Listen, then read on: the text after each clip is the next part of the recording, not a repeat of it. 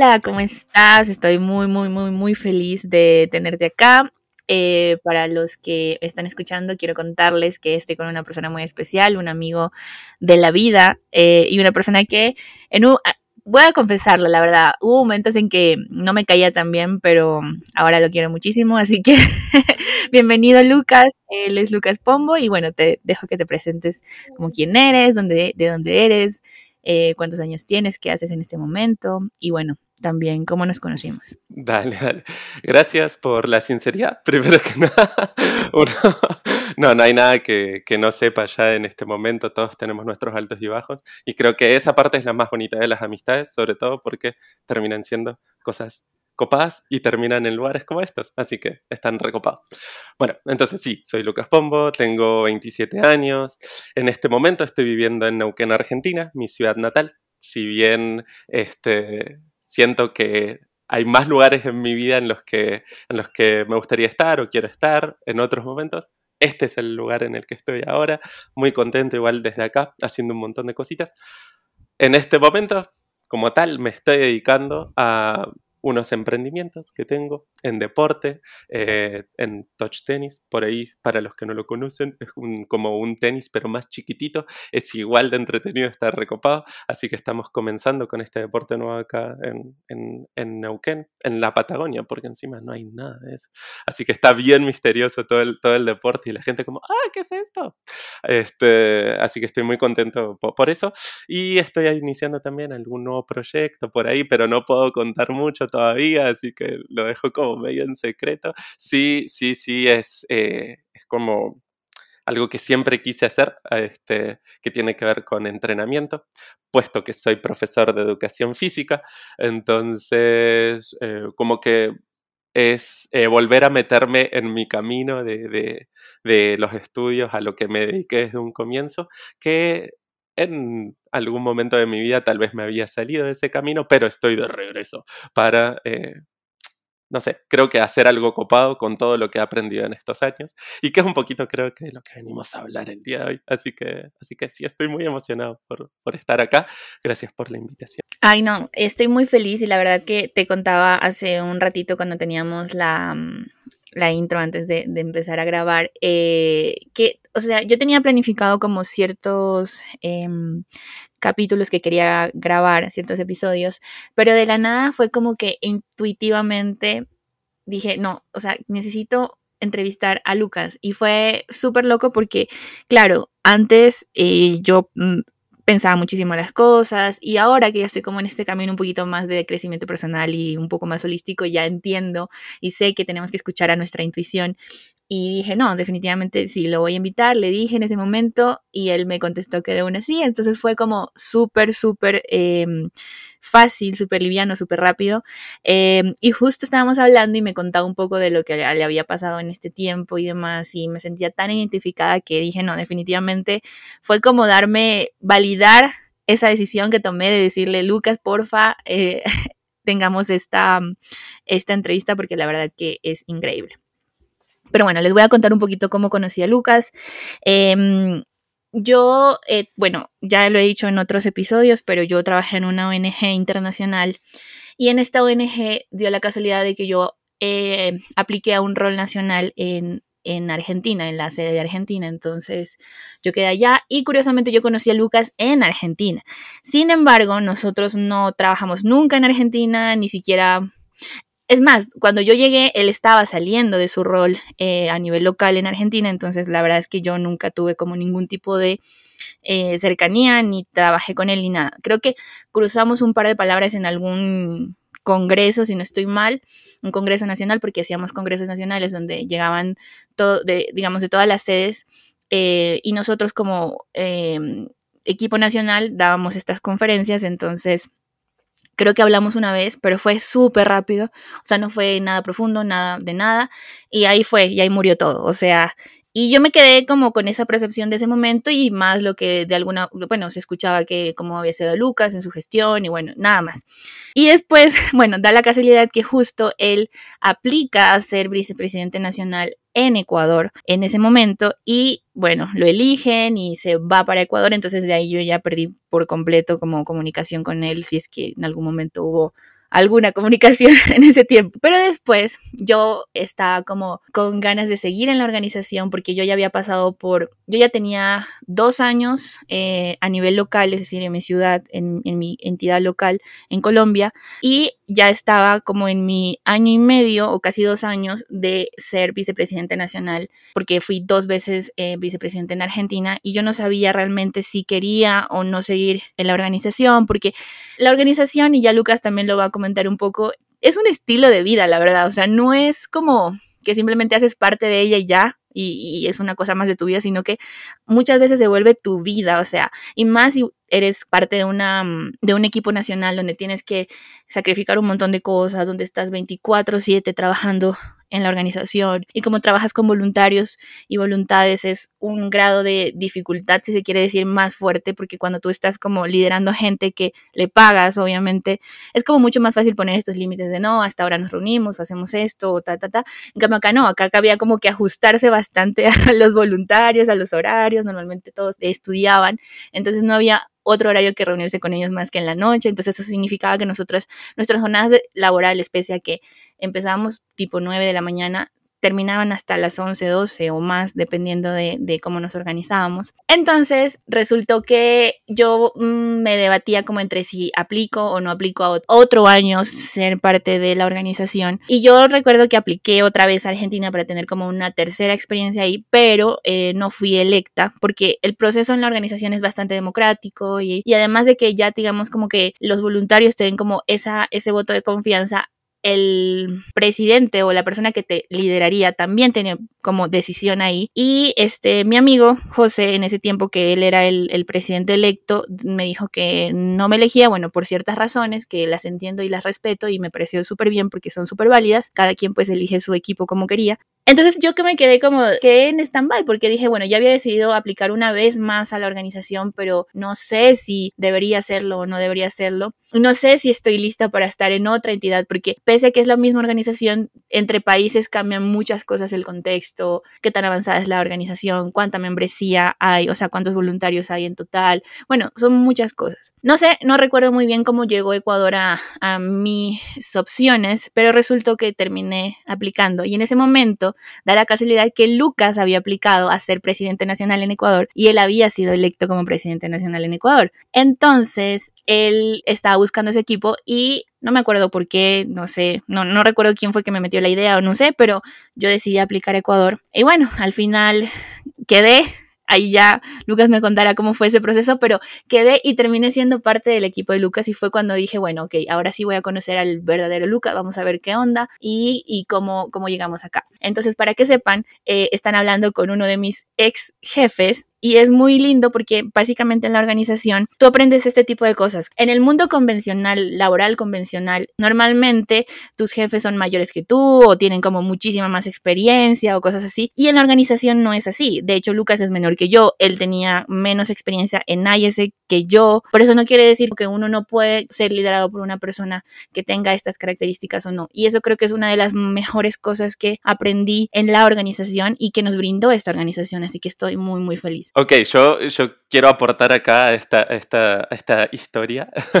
quiero aportar mi parte de los, de los hechos, porque sí tengo, sí tengo el recuerdo de la interacción. Bueno, tuvimos como dos o tres interacciones esa primera vez en Argentina, pero em, hubo una en la que estuvimos hablando y yo dije, oye, como, ¿qué pasa con esta Vale? ¿Quién es? Porque era tu primer congreso como MC, vos creo que había llegado, sí, como directora nacional, había llegado como mm, eh, ah, eh, en marketing, sí, sí, no, no, estoy equivocado, ajá, este, y, y, dije, uy, qué copado, viene de Colombia, y como Colombia es una entidad, una, una, una parte de ahí es súper importante, entonces estábamos todos con las expectativas, entonces yo eh, en un momento me da mucha sed y me voy para el hall del lugar en el que estábamos, y ahí estaba Vale sentada con su computadora, como toda seria, así, yo como... Hola, ¿qué tal? Y Vale me miró como, hey, hola. Y yo, hola, ¿cómo estás? Ah, bien, ocupada. Y yo como, ay, bueno, está bien, no te molesto. Este, y, fue muy gracioso porque yo dije, bueno, esta debe ser como así, esas personas que son súper serias y no sé qué cosa. Bueno, pasa mucho el tiempo para adelante y evidentemente los dos tenemos esta, esta condición que uno trae desde que nace, creo, que es como que tiene esa, esa cuestión de que tiene una cara de como que siempre está concentrado y la gente dice, no, está enojado. Y uno como está concentrado y está en su cosa, como que, ay, hola, sí, ¿cómo estás? Y si quiere seguir en lo suyo. y, en ese momento para mí fue, uy, como esta persona está re enojada, ¿qué le pasa a esta pinche vale? Y bueno, nada, en ese momento fue como súper raro, pero después entendí que en realidad somos muy parecidos y que tenemos eso súper en común de que nada más es como que nos concentramos mucho en lo que estamos haciendo y bueno, eh, pasan cosas. A veces la gente desde afuera lo ve diferente. Pero ese, ese es mi pequeño aporte a esta, a, esta, a esta historia de cómo nos conocimos y todo. Y bueno, también eh, tengo algunas, algunas confesiones que hacer respecto a cómo Vale llegó a Ecuador, porque si bien, si bien sí, ella como que, como que en su vida apareció Ecuador y toda la cuestión, no voy a, terminar de afirmar, pero sí, o sea, como mucha gente ha llegado a Vale, también es allegada a mí. Entonces yo estaba ahí en vistas de que si Vale iba a estar o no en Argentina, no sé qué cosa. Entonces yo empecé a mandar unos mensajitos como, hola, che, si saben, eh, porque eh, eh, veo que está Alan y está Vale. Alan es otro amigo de, de, de, que hicimos ahí en IESEC, también muy buen amigo. Y fue como, che, como que díganle, preséntenle la oportunidad, fíjense. En ese momento Alan ya también estaba considerando Ecuador, entonces como que es como ese como esa cuestión de una suerte de marketing como bien implícito, ¿no? Como que en todos lados vos ves que está Ecuador y un día decís, mm, debería aplicar Ecuador. Bueno, algo así fue esa manipulación que, hice para que Vale termine por allá. Pero creo que sí fue algo súper, súper, súper bueno que, pasó y, un agregado muy bonito a mi vida.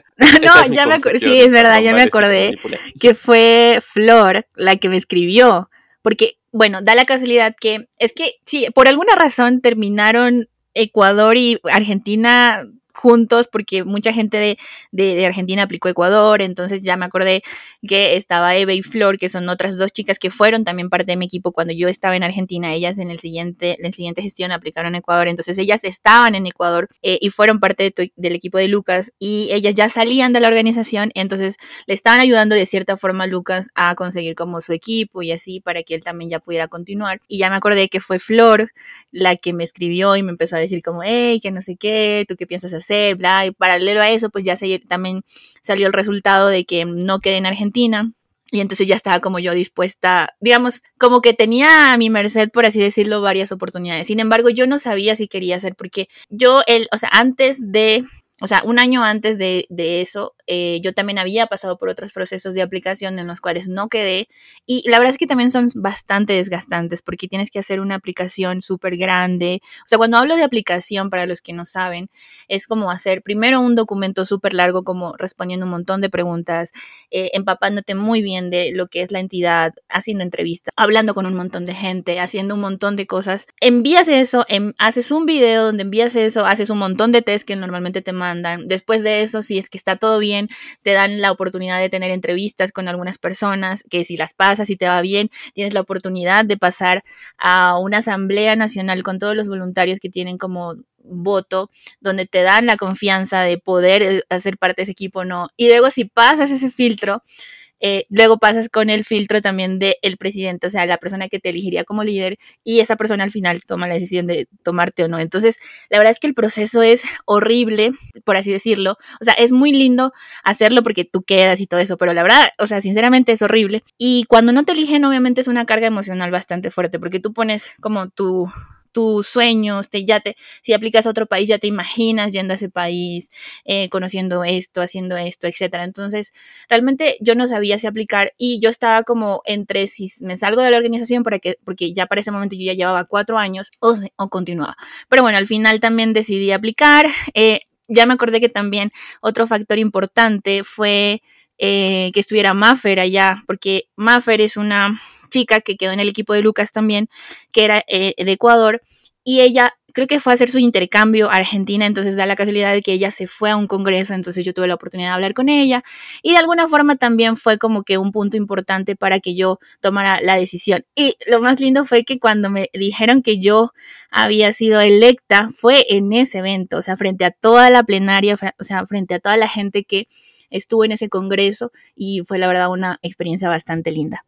Sí, sí, exactamente. Por eso yo te digo, hubo tal vez muchas manipulaciones, mucha gente involucrada en este plan, pero, pero sí estoy de acuerdo igual como con esto que, que, decías de la experiencia de aplicar, o sea, de que es como tanto hermoso como horrible, sobre todo por, por lo que significa como estar viviendo esa, esa, experiencia como una experiencia de total crecimiento. Así como, como es tan poderoso todo lo que pasa, todo lo que uno aprende, toda la gente con la que uno habla, todas las personas con las que uno se relaciona y se, vincula de una forma diferente durante un proceso de aplicación, es que como toda esa, toda esa experiencia poderosa es tanto hermosa como horrible. Entonces es como que dependiendo qué momento uno vea de ese proceso, es que, saca cosas buenas o malas. Y bueno, el resultado final, ¿no? De si uno realmente eh, queda electo en el puesto al que aplica, eh, también es un condimento eh, que hace a que la experiencia uno la vea tal vez como positiva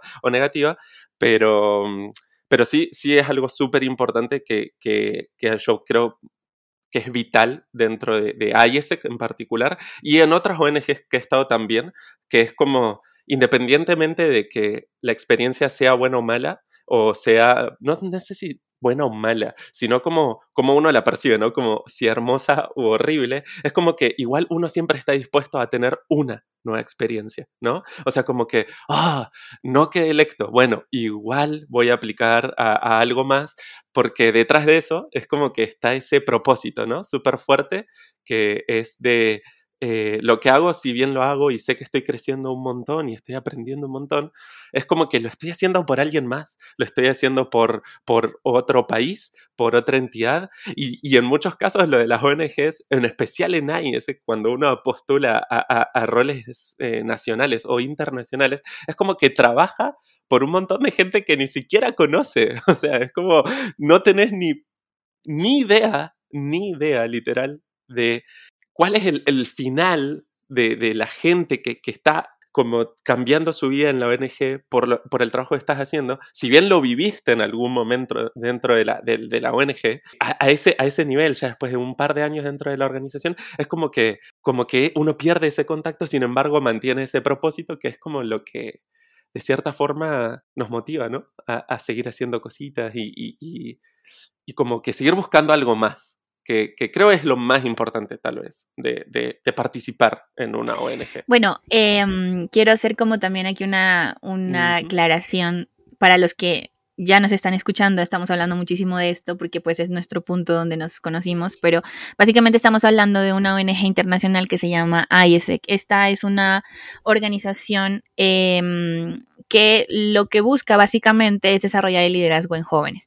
y lo hace a través de varias formas, pero una de las principales, que es con la que se financia, es a través de intercambios internacionales, donde jóvenes van a hacer intercambios voluntarios o también prácticas profesionales, eh, como un intercambio cultural, por así decirlo, pero también eh, yendo a um, lugares que necesitan, no sé, y que tienen como proyectos muy buenos en relación, por ejemplo, a educación, ambiente, a equidad de género, bueno, un montón de cosas, con, van a proyectos, trabajan con ONGs o con fundaciones en otro lugar del mundo.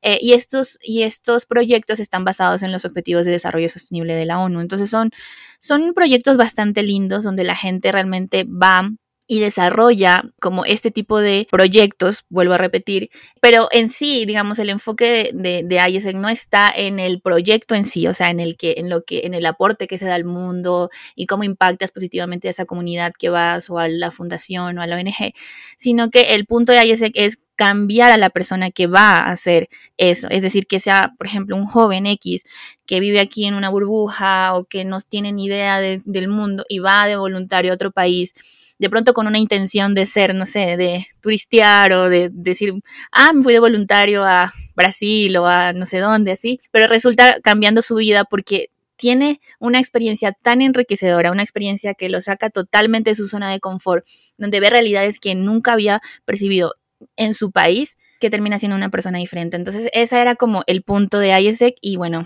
Sí, sí, creo que, creo que esa es la, cosa más loca, ¿no? De estar en ISEC y en particular en una ONG eh, eh, que, que, trata de esto. Porque todas las ONGs en realidad nos muestran lo que vemos todos los días, eh, solamente que uno en, vamos a decirle, como la transparencia de la vida, ¿no? Como que las pasa por alto. O sea, como siempre que uno va caminando por la calle va a encontrar alguna persona en situación de calle eh, o alguna persona que eh, está mendigando o lo que sea. Sin embargo, eh, decide como pasarlo por alto o como que siempre camina por esa calle y siempre lo ve, entonces ya es como algo naturalizado. Sin embargo, cuando estás dentro de la ONG, que como que realmente es visible el, el trabajo que uno hace por esas personas en particular, o cuando uno se va a otro país tal vez no de intercambio, y ve esas cosas y dice, ¿cómo esto puede estar pasando en, en, el lugar que estés? ¿no? O sea, como estoy en Europa, estoy en América del Sur, en donde estés, como, como ¿cómo puede ser que haya un niño haciendo esto en la calle? Y, y, lo ve y dice como, no, esto es terrible, ¿cómo puede pasar? ¿Cómo puede pasar? Y después vuelve a su casa, ¿no? A su ciudad y se da cuenta que en la esquina de, de donde está viviendo, de su barrio, esta es la misma situación. Entonces es como, como que creo sumamente valioso eh, eh, que esto de, que si uno tiene un tiempo disponible para, para contribuir a, la gente como, como pueda, pueda hacerlo, porque abre, abre las puertas. Y ahí ese tiene mucho eso, o sea, como tomar gente que está en una universidad que tiene entre 18 y 30 años, que es una edad en la que uno tiene mucha energía, tiene relativamente bastante tiempo como para, para invertir esa energía y hacer algo bueno, y que si está en una universidad quiere decir que va a llevar como un camino en el que puede generar todavía un cambio mayor, creo que, creo que es excelente. O sea, a mí me parece fascinante. y y, es, eh, uno tal vez dice como, ah, voy con las ganas de ayudar y ayudar a alguien más, y en el camino se encuentra con que en realidad el que uno más ayuda recibe es uno mismo, o sea, como que vos decís, quiero ayudar a alguien más, pero termina siendo que lo ayudan a uno a, ver otra cosa, a crecer como persona, a ser más empático y, y, bueno, muchísimas cosas más, o sea, esas son algunas de las que puedo Sí, total, totalmente, y creo que esa era digamos, la razón por la que mucha gente nos quedamos en ISEC, porque aunque ustedes no lo crean, suena hermoso, pero la verdad es que hay muchas cosas que por la misma razón de que se trabaja con jóvenes, que es tan rotativa, es decir, la organización eh, es tan democrática que todos los años, o sea, todos los años cambia totalmente a todo el mundo, o sea, es decir, tu tiempo, y, cuando hablaba de aplicar, hablaba de esto, o sea, como tú termina tu año de, de, periodo de tiempo, digamos que tú estás electo en tu cargo y si quieres seguir en la organización tienes que aplicar a otro cargo eh, para poder seguir en la organización. Eh, entonces puedes aplicar a un, rol a nivel local, porque uno inicia a nivel local, como puedes aplicar a nivel nacional, es decir, ser parte de la Junta Nacional de tu país o de otro país. O si ya pasaste por estos roles, también puedes ser parte de la Junta Internacional, que es como la que lidera a todo eh, digamos, la organización. Entonces, no es, digamos que ISEC no tiene un dueño o ISEC no es como que hay alguien ahí que digamos, a esta persona es la que le tenemos que decir, sino como que todo el tiempo cambia. Entonces, realmente, em, aunque es muy bonito todo el propósito que tiene, la parte, digamos, de atrás, la que nadie ve, que es todo el organigrama organizacional que tiene la, organización, es una cosa gigante, pero creo que para todos, o sea, ha sido como creo que una de las mejores escuelas eh, que hemos tenido y yo la verdad sí agradezco muchísimo haber tenido a ISEG en mi vida porque me preparó para muchísimas cosas, porque yo creo que por lo menos en mi experiencia yo estoy como 5, 10 pasos mucho más allá en cuestiones laborales, en cuestiones, digamos, eh, digamos, técnicas también, en situaciones, en inteligencia emocional, o sea, cosas tanto técnicas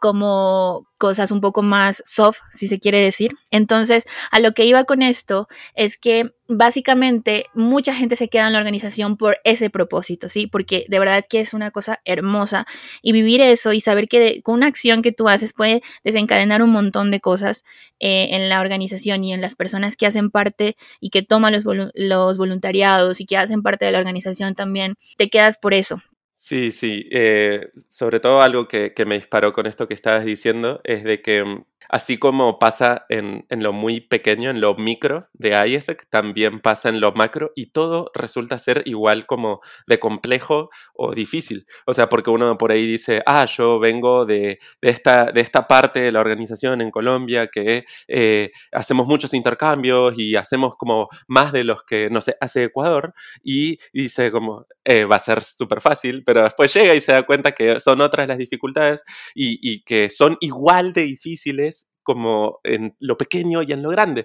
Entonces, creo que eso, eso es un valor agregado súper bueno de ISAC, pero que también lo he notado en otras, en otras, en otras ONGs, que mm, dado un buen tiempo uno dentro de una organización puede notar esos cambios, ¿no? Puede notar esas, esas, esas cositas que hacen a, uno crecer, que obligan a uno a decir como, bueno, em, yo quiero aprender, quiero aportar más, quiero crecer dentro de la organización, quiero hacer algo más por, por la gente, tengo que aprender más tengo que hacer un poco más.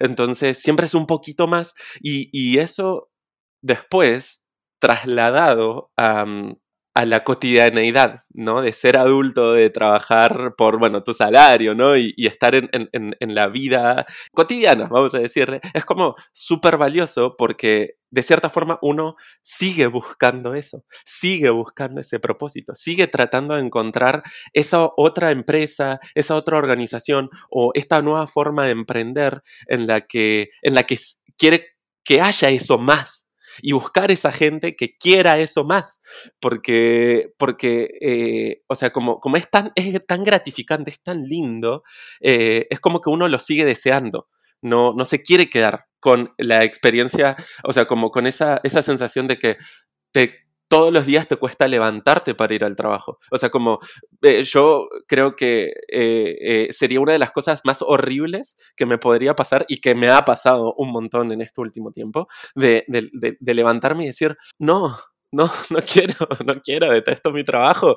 Y, y, decir, bueno, o sea, yo sé que existe algo mejor, yo sé que hay gente que quiere hacer algo más, que quiere como a contribuir a algo copado. Entonces, como que, como que eso que se genera dentro de las ONGs y, ese, ese, esa democracia, esa, esa, esa, ese propósito que uno, que uno constantemente va para adelante y, aprende y desarrolla habilidades duras, habilidades blandas, eh, conoce gente, eh, tiene nuevas experiencias, es como que uno quiere, ¿no? Eh, encontrar eso, eso mismo en otro lugar. Y, bueno, a veces uno no lo encuentra y dice, bueno, voy a inventar mi propio lugar que sea así y creo que eso es lo que nos trae hoy hasta acá también. Entonces, por lo menos a nosotros Entonces, creo que es, eso es maravilloso de, de, una ONG, de ISEC en particular, que en donde nosotros estuvimos, es es como la creme de la creme. A mí, me, me, fascina y siempre me deja flipando el hecho de que, de que esa experiencia eh, haya sido tan corta, ¿no? Porque tres, cuatro, cinco años y, y, yo siento que tuve la experiencia que conozco gente de 50 que nunca ha logrado experimentar esto y es como, wow, qué, qué, pena porque te digo, o sea, conociendo esto y, y, sabiendo también, ¿no? Cómo es no querer levantarte para ir a tu trabajo, que es lo que veo en mucha gente grande, que no tiene esa llama, ese propósito, es como, que, qué triste que, que, no hayas podido experimentar y que todavía no encuentres ese lugar.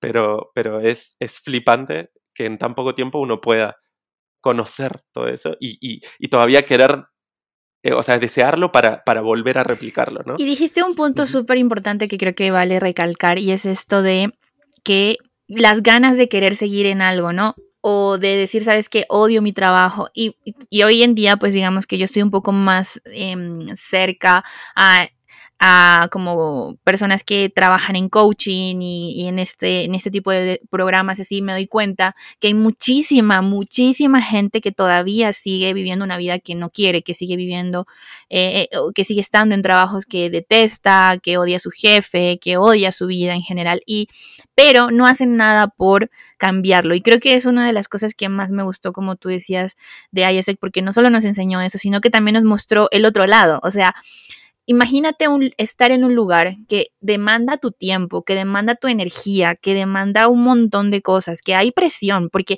hay ese que es súper numérico, o sea, es como tenemos la meta de generar 10.000 intercambios y hay que saber cómo hacerlos, o sea, y puedes tener las herramientas o no, la gran mayoría éramos en ese tiempo estudiantes que ni siquiera nos habíamos graduado, no teníamos ningún tipo de experiencia y teníamos que hacerlo de alguna forma.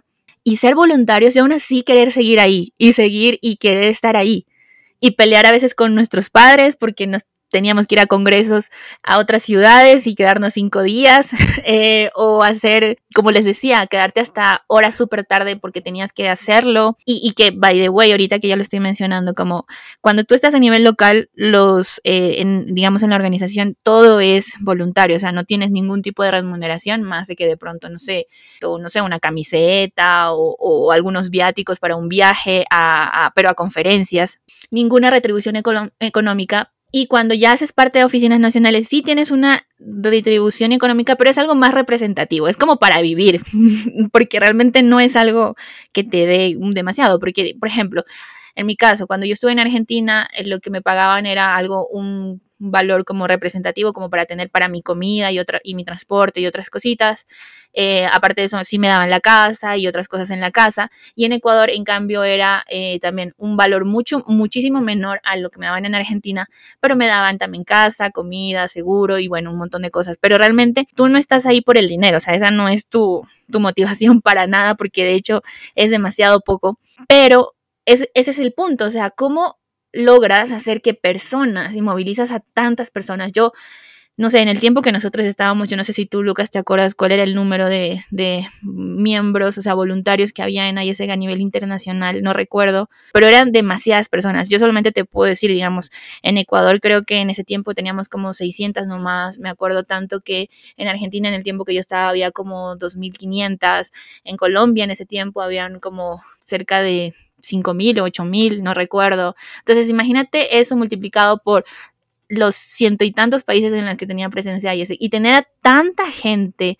movilizando a tanta gente sin un solo pago, es como súper loco y es cuando entiendes que sí se puede trabajar por un propósito, sí se puede trabajar por algo más que solo el dinero. Y no porque odiemos el dinero y no porque, digamos, no quiero dinero, obviamente sí, pero que sí puede haber una parte de tu vida donde tú digas, ¿sabes qué? En este momento yo quiero dedicarme a esto y hacer esto y quizás en otro momento ya puedo trabajar y así, pero no me voy a quitar el gusto de haber pasado por esta experiencia, de haber ayudado al mundo y obviamente saber que ahora sí soy otra persona porque ya, como decía Lucas, puedo ver un montón de cosas que antes no veía y definitivamente soy otro ser humano.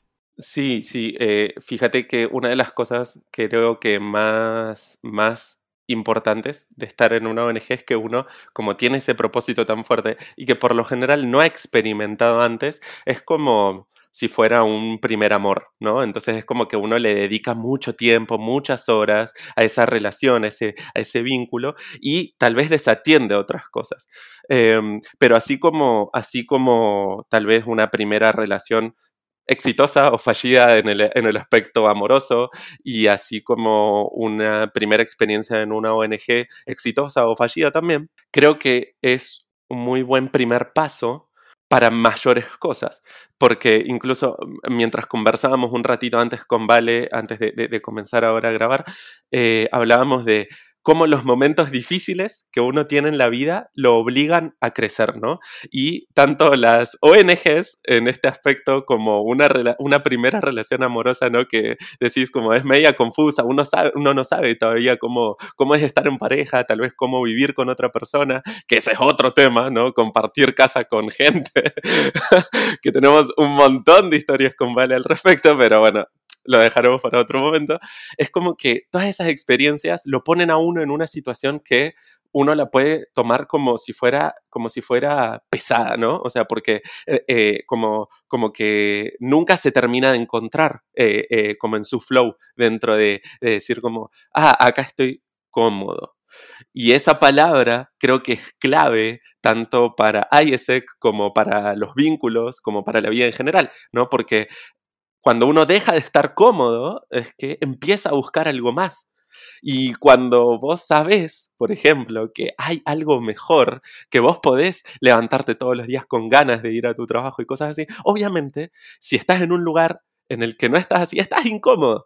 Entonces es como un excelente lugar para decir como quiero estar cómodo, entre comillas, sabiendo que nunca voy a llegar a ese lugar, pero como que lo voy buscando y voy acercándome hacia ese objetivo. Y, de ahí nacen un montón de cosas. O sea, creo que, creo que las mejores personas, tanto como Vale y muchos otros amigos que hice dentro de IESEC, y algunos pocos fuera de IESEC, este, como que si vamos realmente a, a los hechos, es como que todos hemos pasado algunas cosas bastante difíciles, vamos a decir, en la familia, en el aspecto financiero, en nuestras relaciones, eh, en salud, eh, en cualquiera de los 12, 14, dependiendo de la teoría que vos quieras tomar, aspectos de la vida, esos 12 o 14 aspectos de la vida, como que todos tenemos algún momento en el que ha sido tan difícil que hemos crecido.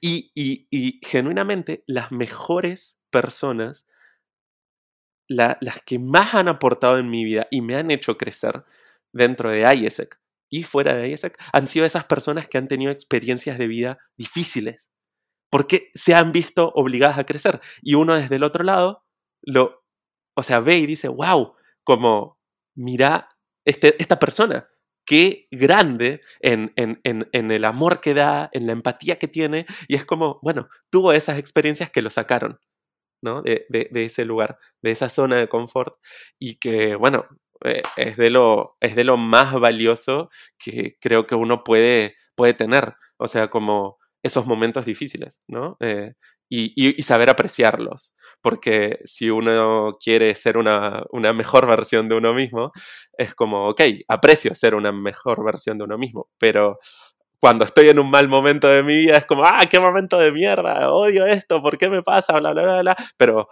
si uno lo piensa como, ok, aprecio este mal momento que estoy pasando porque me va a llevar a crecer, a, a, a ser una mejor versión de mí mismo, es como, lo vive de una forma diferente. Que yo creo que en el momento en el que estábamos en ISEC todavía este, este conocimiento no lo tenía, entonces simplemente la pasaba mal.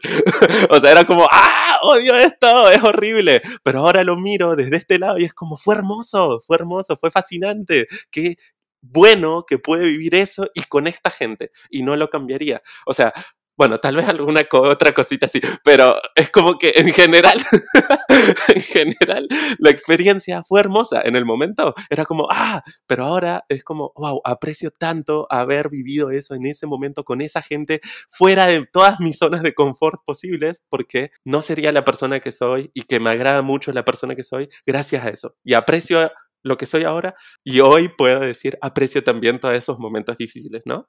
Es como que mirando hacia atrás uno puede decir, tuvo sentido esos puntos, esas cosas que pasaron para, para yo ser hoy esta persona que me gusta como soy, ¿no?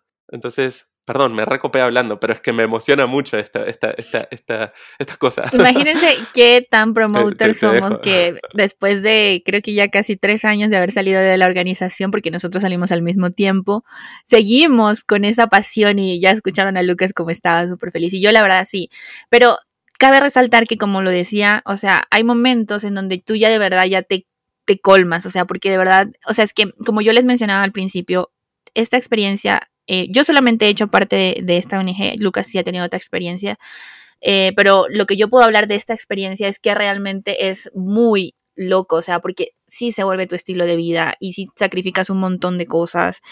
Ahora sabemos que es para bien, obviamente, pero en, esos momentos, de pronto, sin entender un montón de cosas, estando en ese punto, tú a veces te replanteas, como, ¿qué carajos hago aquí? O sea, sufriendo, eh, teniendo este montón de presión, no llegando a, mis metas y, y, que, y que, no sé, pase esto y lo otro, y encima también tienes un tema de convivencia porque vives con todos ahí, entonces se vuelve como algo tan fuerte que tú dices, o sea, ¿qué carajos estoy haciendo aquí si no me están pagando un peso? Bueno, un dólar.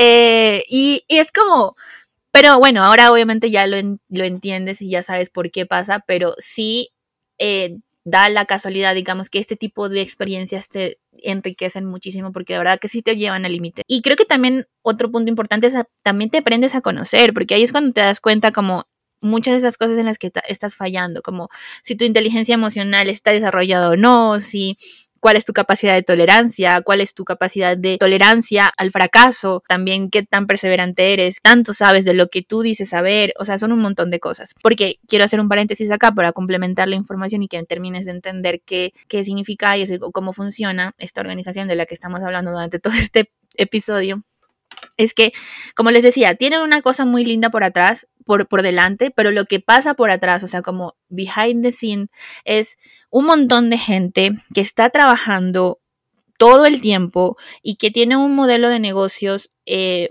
muy empresarial, o sea, que trabaja como con jerarquías, que tiene un presidente, que tiene vicepresidentes eh, locales y nacionales enfocados en cada área en finanzas, en marketing, en desarrollo organizacional, en los programas de intercambio, bueno, y un montón de cosas dependiendo qué tan grande sea el país. Por ejemplo, hay países que tienen como un organigrama, digamos, de Junta Nacional súper gigante y hay otros que tienen muy pequeños, va a depender mucho de qué tan grande es, qué tantos intercambios hacen, etcétera. Entonces pasa esto y a nivel local también pasa un poco así. Entonces tú tienes que reportar a tus líderes, tú tienes que cumplir ciertos objetivos, también se te da educación para que tú sepas y todo esto es como un trabajo normal, porque tú tienes que aplicar estrategias, trabajar, por ejemplo, desde mi lado, que siempre fue en marketing, yo era la persona que conseguía los leads, es decir, los interesados para que se fueran de intercambio. Entonces, imagínate todo lo que tenía que hacer a nivel nacional y a nivel también local para hacer que la gente que estaba en las entidades locales pudieran atraer a, estas, a estos jóvenes que podrían estar interesados en tomar un intercambio y cambiar su vida y demás. Pero detrás de todo eso bonito había números, había metas, había cosas financieras, eh, había un montón de cosas, lo cual se volvió una escuela bastante buena a nivel de negocios, a nivel de organización, a nivel de desarrollo organizacional de una empresa o de un proyecto. Y por supuesto, cada uno, digamos, en nuestra área, eh, como creció un montón, por lo menos yo, mucho de lo que sé hoy, de lo que trabajo y de lo que explico a mis clientes o cosas así, también lo viví en IESEC, o sea, y lo aprendí ahí. Y es tan lindo porque si pude ser capaz de atraer personas para que sean voluntarias y paguen para ser voluntarias, que no puedo hacer, digamos, con personas que les puedo dar un producto diferente y demás. Entonces estoy como bueno, muy agradecida por eso. Pero volviendo al tema, de verdad que llegas a una presión bastante grande, porque por ejemplo, en el caso, en este caso, Lucas era mi líder, entonces él todo el tiempo, como qué pasó, o sea, ¿dónde están los leads? Y luego pasar los leads y que mi, y, que la persona de ventas, o sea, de los intercambios me digan, sí, me traes leads, pero estos leads no se convierten, estos leads eh, son malos porque no se vuelven intercambios y, y estás como en un tema ahí súper loco de la presión de aplicar cosas nuevas. A nivel internacional te mandan información que muchas veces no es tan aplicable porque cada país es diferente y bueno, pasan un montón de cosas. Pero creo que el más grande aprendizaje, aparte de la parte técnica de lo que viví en esta organización, es el tema personal, porque definitivamente a mí me hizo no solo entender que había realidades que yo no veía, sino que también me hizo conocerme a mí misma, que yo podía ser capaz de navegar todas estas emociones que yo tenía y tomarlas también a mi favor, y que no siempre fui la mejor eh, manejándolas y que me faltaba muchísima inteligencia emocional y un montón de cosas. Pero algo que sí yo le agradezco muchísimo a eso porque realmente fue mi escuela era en el tema de liderazgo, porque precisamente de eso se trata la organización también, o sea, como haces todo esto, pero tú lo, lo, que buscamos acá es líderes, gente que quiera hacer cosas, que se proponga hacer cosas y que lo haga de una forma diferente también. Y siento que esto también ha sido una de las mejores cosas que me pasó, porque pese a que es muy difícil encontrarlo luego fuera de ahí, ese como tener ese ambiente lindo, ¿no? De liderazgo y que tengas tu líder que sea súper intuitivo y que te diga, hey, hagamos esto y que te pregunte, pregunte por feedback, es que como lo estoy haciendo bien, no lo estoy haciendo bien, quiero poner, no sé, setear límites desde un principio y un montón de cosas, pero para uno sí, porque, por ejemplo, yo sueño, mi equipo soñado es algo en donde yo voy a trabajar con ciertos parámetros, donde yo voy a darles la apertura, donde sí voy a ser exigente, pero también voy a darles el espacio para que aporten y que también voy a pedirles feedback, porque yo sé que esto no es solamente unidireccional, porque tanto ellos aprenden a ser buenos miembros de equipo como yo aprendo a ser buen líder. Ay, estamos tan alineados, vale. Vos sabes que mientras estabas hablando, yo estaba anotando en, en mi celu como las cositas así más importantes importantes que eh, me llevé de, trabajar en, en ISEC. Y, fue como, ay, a ver, ¿cómo lo engancho? ¿Cómo lo engancho? Pero, pero sí, creo que la más importante y, y, una palabra que la dijiste recién respecto a, tener como un líder intuitivo, dijiste. Y nosotros habíamos estado hablando recién de lo que es la intuición, ¿no? Y cómo uno muchas veces dentro de una, una organización que se maneja con muchas métricas, como es ISEC, se olvida un poco de la intuición, ¿no? Porque todo ya está medible. Eh, y, está bien, está bueno, porque lo que es medible puede ser mejorado y funciona muy bien para los negocios. Ahora, cuando hablamos de liderazgo, que es lo que aprendimos muchísimo en ISEC, es como que, ¿cómo medís el liderazgo? ¿Cómo medís un buen ambiente de trabajo? ¿Cómo eh, medís el propósito?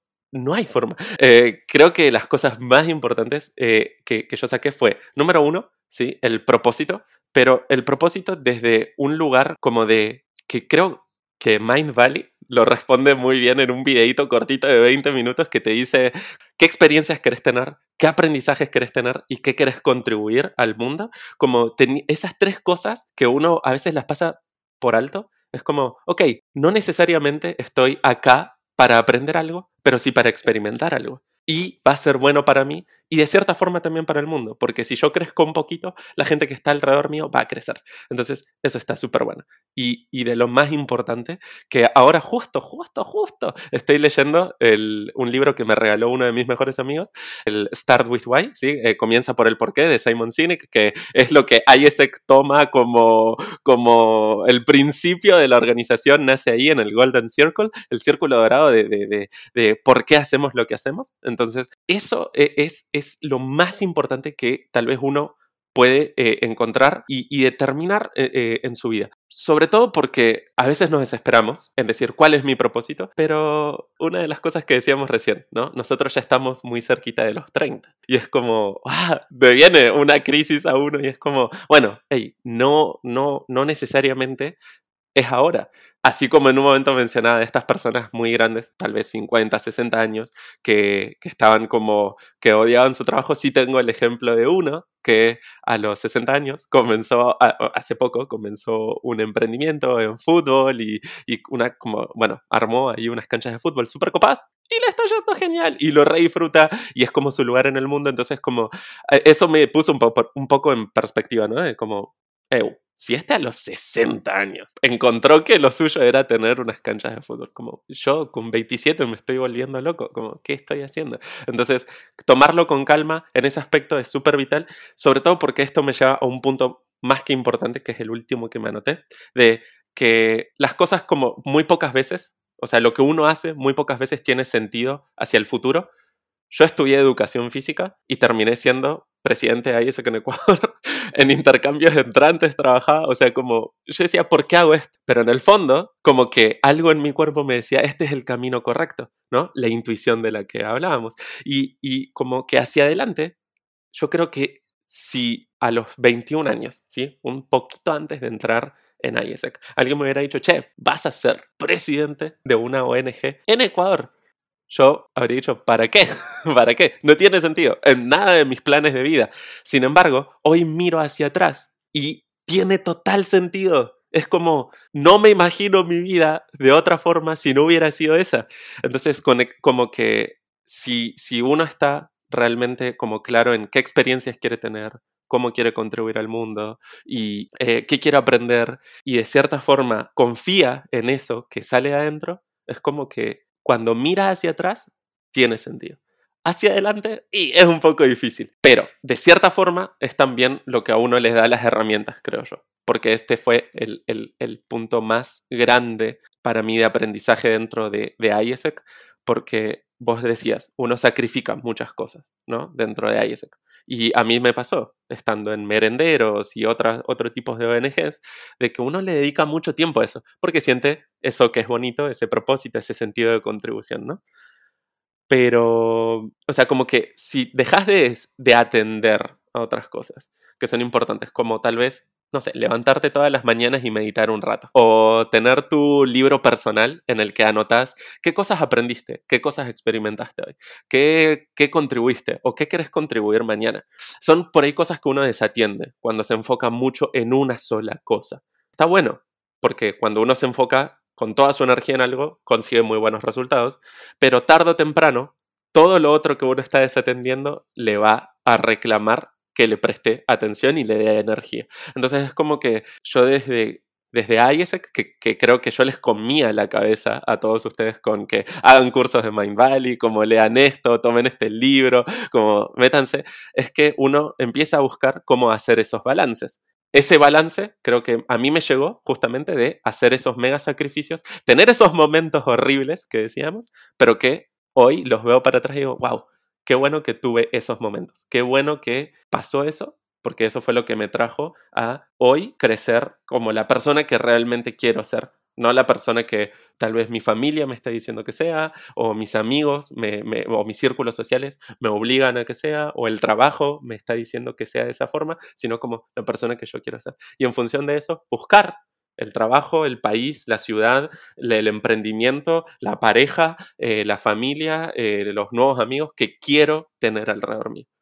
Porque yo ya tengo claro quién quiero ser en ese aspecto. Entonces es como, es como que todas esas cosas salen nomás de, te digo, o sea, como salen de haber estado ahí con ustedes, como todo el equipo que hicimos en Ecuador, de IESEC como organización que, que, te da el sistema de soporte, ¿no? la plataforma para que vos tengas ese tipo de experiencias. Y, y después, bueno, también la paciencia de uno para decir, ok, transita este camino que, que, que no sé hacia dónde me lleva, pero siento que sí es un buen, un buen lugar, ¿no? Así que creo que esas son las cosas como casi como vomitando un montón de información, ¿no? De todo lo que uno saca y, el camino que uno inicia al estar en una organización eh, en la que entrega su tiempo para, para que otros tengan tal vez algo más. Y de todas formas uno se lleva tanto que parece hasta injusto. Cuando uno mira para atrás como, vi tan poco y me dieron tanto a mí. La verdad que perdón porque siento que les robé, pero bueno, o sea, como que en el momento uno lo hace por dar algo más y termina siendo que uno recibe muchísimo. Totalmente. Quiero hacer una mención de que de verdad, o sea, se dieron cuenta lo sabio que es Lucas, de verdad, en serio, yo lo admiro muchísimo por eso. Y créanme que fue un muy buen líder, o sea, muy buen líder, porque daba muchísimo de, de él para nosotros y yo creo que me atrevo a decir que muchos no valoramos en ese tiempo.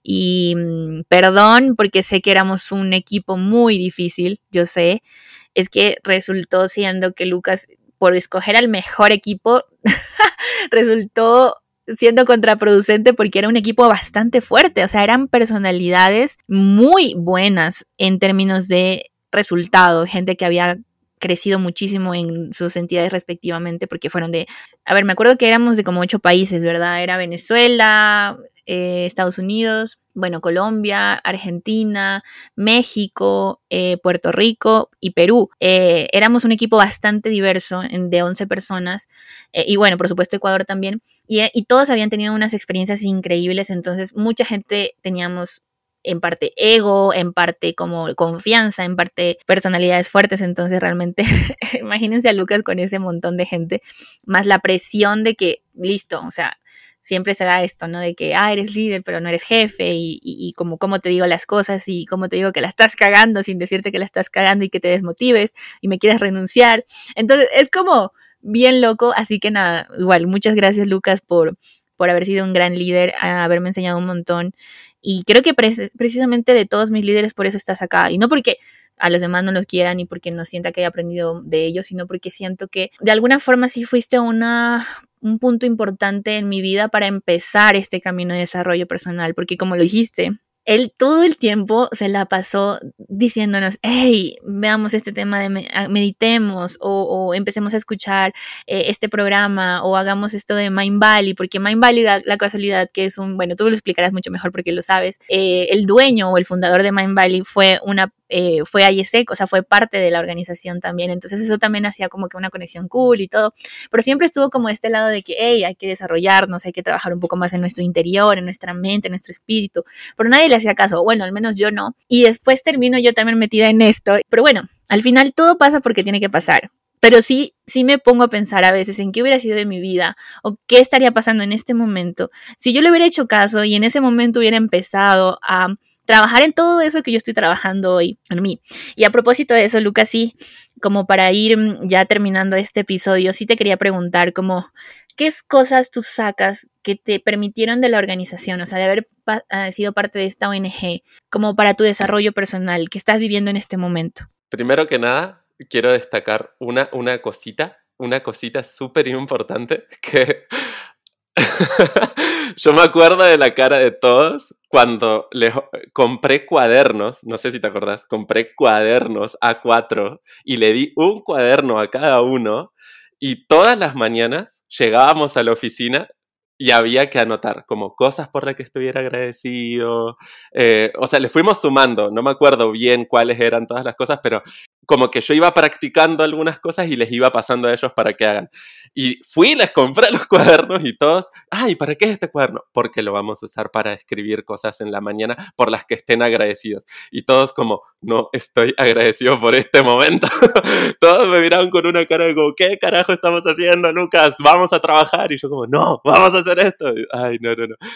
Pero, igual yo sí, sí, sí quiero aclarar algo para mí todos, o sea, independientemente de las cosas buenas y malas que nos hayan pasado, yo sí les tengo un amor y un cariño total a todos. No con todos me sigo comunicando tal vez con la frecuencia que querría, pero sí, sí es como que creamos un vínculo bastante fuerte entre algunos más, eh, otros con otros, pero em, creo que esto me da el, el puntapié ideal para la pregunta que me hacías, porque si bien tal vez hoy estamos nosotros dos acá hablando, en su momento comencé a trabajar en algo con Frida, que eh, ella eh, eh, también fue parte de nuestro equipo en, en Ecuador, creo que lo más importante y lo más claro que me llevo de haber trabajado en una ONG de este tipo, que te muestra lo que es el propósito, es la gente y el tipo de gente con el que uno se quiere rodear para hacer las cosas. Es extremadamente difícil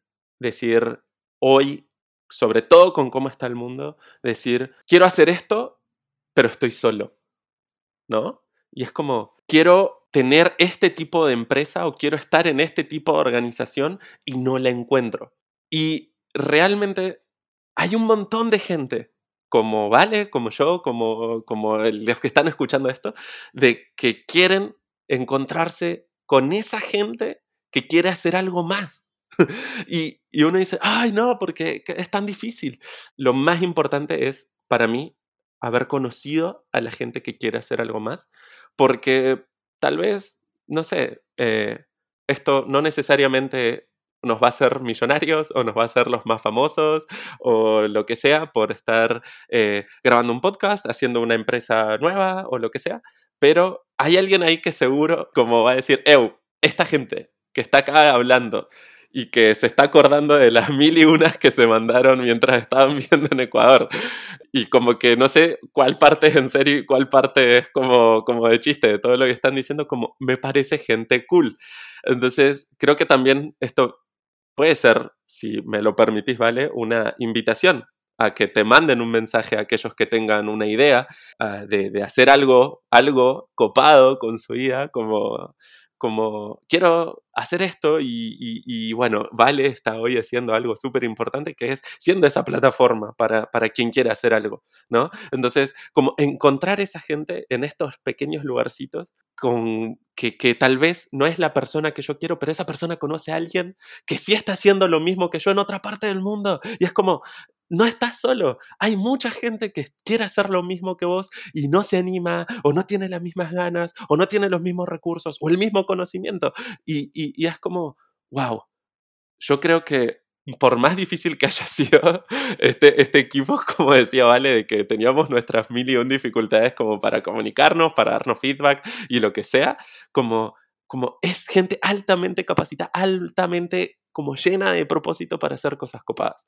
Y la verdad es como que si hay mucha gente, sí cuesta encontrarla, pero si todos nos vamos juntando de a poquito, como que podemos hacer algo muy, muy cool. No sé quién es el, el que dijo esa frase, ¿no? De como pequeñas personas haciendo pequeñas cosas en diferentes partes del mundo, como pueden hacer grandes cambios, o algo así, es la frase, no me acuerdo bien. Gandhi. No recuerdo la verdad, pero sí me acuerdo ahorita que decías una frase que a mí me cambió también mucho mi perspectiva y fue esto de que decían, si una persona, y ese sí fue Gandhi, si una persona cambia, ya está cambiando el mundo. Y es verdad, y creo que eso lo hacía, hacía tener todo el sentido de trabajar en esta ONG, porque además de que nosotros claramente trabajamos por este propósito de ayudar a más jóvenes a desarrollar su liderazgo y cambiar y todo esto, cambiamos nosotros también, porque es como cuando, como como dicen los psicólogos, ellos a través de la terapia que le hacen a una persona también se hacen terapia ellos mismos. Creo que lo mismo nos pasaba, o sea, a través de ese, esa contribución que hacíamos, también cambiábamos nosotros, también aprendíamos un montón, también eh, desarrollamos esas habilidades, esas soft skills que tanto trabajamos en ISEC también. Entonces, bueno, yo la verdad para cerrar esa pregunta, yo de lo que mejor me llevo de eh, la organización para mi desarrollo personal es esto de entender que el ser humano tiene la capacidad de poder aprender muchísimo y que todo el tiempo puede estar aprendiendo algo nuevo, que todo el tiempo puede estar como creciendo, que puedes aprender de todas las personas que, que, aparecen en tu vida. Y como lo decía Lucas, creo que una de las cosas mejores es eso, como tener esa capacidad de entender que cualquier persona, cualquier experiencia o cualquier conversación sucede por una razón, porque tienes que aprender algo de esto. Ahora que yo ya estoy como con cosas más holísticas, que también sé un poco de access y todo esto, y que también te hablan de esto de que a siempre preguntarte, ¿no? ¿Qué es lo que yo tengo que sacar de, de, esta experiencia? O sea, como universo, Dios, ¿qué puedo aprender de esta experiencia?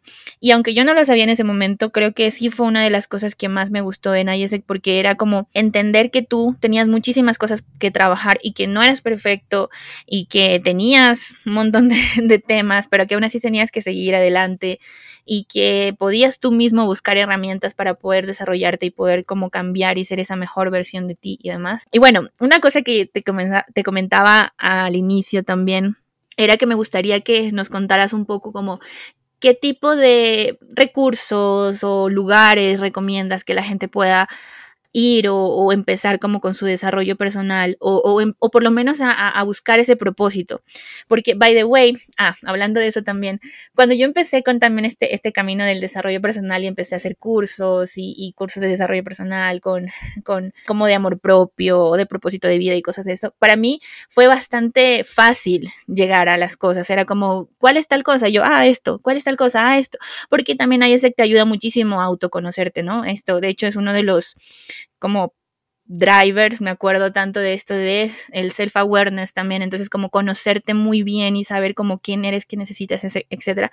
Y me ayudó muchísimo y yo siempre como de las personas que como rapidito hacía mis, mis ejercicios porque tenía bastante desarrollado todo esto, ya sabía más o menos cuáles eran mis debilidades, ya sabía que esto, y, pero me di cuenta al mismo tiempo que hay muchísima gente que no se conoce todavía, que no sabe qué es lo que los puntos a mejorar, a, a crecer, a hacer, y obviamente eso nos dio a nosotros la organización, pero ¿Tú qué le recomendarías a una persona que no, no pudo pasar por esta experiencia o, no la va a pasar? Eh, ¿Cómo qué podría hacer tú que tienes experiencia en esto? Y cabe resaltar que me gustaría que nos cuentes también desde tu experiencia, porque han llegado a mí muchos hombres que me han preguntado también sobre este tipo de cosas, porque saben que estoy en esta onda del desarrollo personal. Y la verdad, para ser bastante honesta, yo sigo muchísimas mujeres, entonces dentro de todos sus discursos y sus programas y todo se trabajan muchas cosas que son muy de mujeres, porque mm, nosotras pues hemos vivido otro tipo de contexto, a veces digamos también tenemos como más presión o, más inseguridades por el mismo hecho de nuestra crianza, la cultura, entonces hay muchas cosas que son muy específicas para mujeres y, y la verdad me quedo corta diciendo como la verdad no, no, no sé qué podría como recomendarte, así que quiero aprovechar esta oportunidad y abrir esta cortina en esta ventana para que tú puedas como contarles eh, a las personas que, que, quieran de pronto buscar esto, eh, especialmente hombres, dónde pueden buscarlo eh, dentro de tu experiencia, de los libros que has leído, como qué puedes recomendarles, porque bueno. Lucas es súper sabio, como les decía, y él tiene mucha experiencia también. Qué presión. Ah, tengo algunas cosas, sí, copadas que creo que, que mm, todos no solamente hombres, pero vamos a, vamos a mandarle a, algunos específicos que, que, sí creo que me ayudaron particularmente a mí. Primero que nada, yo soy súper advocate, o sea, como soy el principal promotor de Mind Valley, ellos tienen cursos que son costosos, sí, o sea, la realidad es que no, no son cursos baratos, pero son increíbles, o sea, son la verdad que cualquier curso que uno toma de Mind Valley siempre se va a encontrar con que... Em, tiene un crecimiento increíble. Recomendado totalmente al mil por ciento que puedan hacer el curso de Lifebook, que es súper, súper bueno. Em, y eh, Hero Legend, creo que se llama, eh, Extraordinary Hero Legend o algo así, eh, de Robin Sharma, que también está ahí, eh, lo cual me lleva a otro libro que este sí creo que ha sido súper, súper bueno para mí como, como persona y yo sacaba muchas cosas de ahí para, para darles a ustedes como equipo. cualquier libro de Robin Sharma, seguramente lo conocen por El monje que vendió su Ferrari, este, pero bueno, hace poquito terminé de leer uno que se llama El santo, el ejecutivo y el surfista. Creo que es un muy buen libro para iniciar. Em, como lo que, este tipo de camino eh, de, autoconocimiento, ¿no? De, de realmente abrirse. Robin Sharma como tal tiene muchas estrategias que son muy buenas para el desarrollo personal. Lo recomiendo muchísimo. Por otro lado, si están pensando también en, hacer algo copado con su vida, algo muy cool, eh, les recomiendo ver alguna charla en, TED, en YouTube, eh, de Simon Sinek, que es el libro que les comentaba más temprano que, estoy leyendo. Eh, yo ya he visto muchas charlas, pero bueno, ahora tengo el libro, así que estoy re emocionado porque el libro está recopado también. Pero tengo acá un, un, bonus track que, que este sí creo que es muy importante para los hombres, o sea, desde el lado como lo que es la construcción social, ¿no? Que hay para los hombres. Desde esto que pasa muchísimo, eh, y, que hoy por suerte está cambiando, pero que, que eh, esto, que es muy común, de que los hombres no lloran eh, o no expresan las emociones o que, mm, o, sea, que no sos tan macho si, si, si tenés tus emociones como a flor de piel o cosas por el estilo, ¿no? O sea, como que son esas cargas sociales que por ahí siguen presentes en la familia, entre grupos de amigos, etcétera, etcétera, etcétera. Un libro que para mí significó algo como muy importante, es El Caballero de la Armadura Oxidada, no sé si lo conocen, este, es un libro súper corto, deben ser 80 hojas, y es la historia de un caballero que tenía un montón de, de, presiones de la sociedad, de la familia, de lo que sea, y qué le pasa cuando se da cuenta que no se puede sacar la armadura. Y de ahí en más, cómo es todo su camino para realmente sacarse esa armadura, ¿no? Que es lo que representa de cierta forma como todo lo que uno se pone encima para cubrirse, ¿no? Creo que es eh, muy, muy importante como para realmente dar con el true self, o sea, como con tu verdadero yo, y decir, puta, realmente soy esta persona que, eh, que eh, le cuesta dar afecto o tengo mucho afecto para dar y simplemente estoy acostumbrado a que nadie lo reciba o a que nadie me lo dé. Eh, entonces, eh, no sé, ¿soy este tipo de persona que eh, le gusta estar todo el tiempo haciendo chistes o realmente lo hago porque estoy como cubriendo otra cosa? También, obviamente, les recomiendo a todo el mundo, no solo a los hombres, que vayan a terapia, búsquense su psicólogo, es súper, súper bueno. Este, gracias a, los psicólogos por toda la ayuda que nos dan. Pero creo que esos, esos tres cositas Mind Valley, Simon Sinek, Robin Sharma, El Caballero de la Armadura Oxidada. Si sos un nene que crees que todavía tenés algo guardado que sacar, este es súper, súper bueno como para decir, oh, comienzo con algo, eh, comienzo a hacer algo bueno. Y si tienen la oportunidad y les interesa y eh, creen que les puede aportar algo a su vida, les recomiendo que entren a, YouTube o pongan en Google, busquen eh, cómo aprender a meditar una ONG que les recomiendo a todos porque soy también súper advocate de estos últimos dos años es el arte de vivir. Súper bueno cómo enseñan a meditar, a respirar, este, cómo, cómo le, traen a uno como ciertas cosas que tal vez no salían en otros aspectos y que de todas formas, chicos, chicas, encuentren su camino, ¿sí? Porque a mí me sirve la terapia, Vale también le sirve la terapia, Vale le sirve lo que comentaba de tener un coach. Yo no tengo coach, tengo un mentor, este, que es otro, otra aproximación. Hay mucha gente que, que, conozco y que yo ahora me estoy metiendo que le sirve eh, lo que es la astrología, el tarot, eh, ¿cómo se llaman estos registros akáshicos? O sea, como hay un montón de cosas y nunca uno sabe qué es lo que le sirve, ¿sí? Yoga, meditación, entrenar, CrossFit, que está re de moda, eh, un deporte, eh, no sé, o sea, como creo que también darse la oportunidad de experimentar es lo que eh, uno realmente puede decir, esto es lo que me sirve y lo que me gusta. Así que ahí hay un montón como para que hagan, como decimos en Argentina, para que hagas dulce. Genial, muchísimas gracias Lucas por, por esas recomendaciones. Luego las voy a poner en la descripción de este de este episodio para que ustedes puedan como ir si de pronto no, no pudieron como anotarse eh, ningún nombre ni nada. Entonces, nada, mm, me encantó muchísimo todo lo que dijiste y sobre todo el final de que de verdad vayan a terapia porque es en serio, sí. O sea, yo creo que ahí, ya con eso, por Dios, o sea, de verdad que trabajas un montón.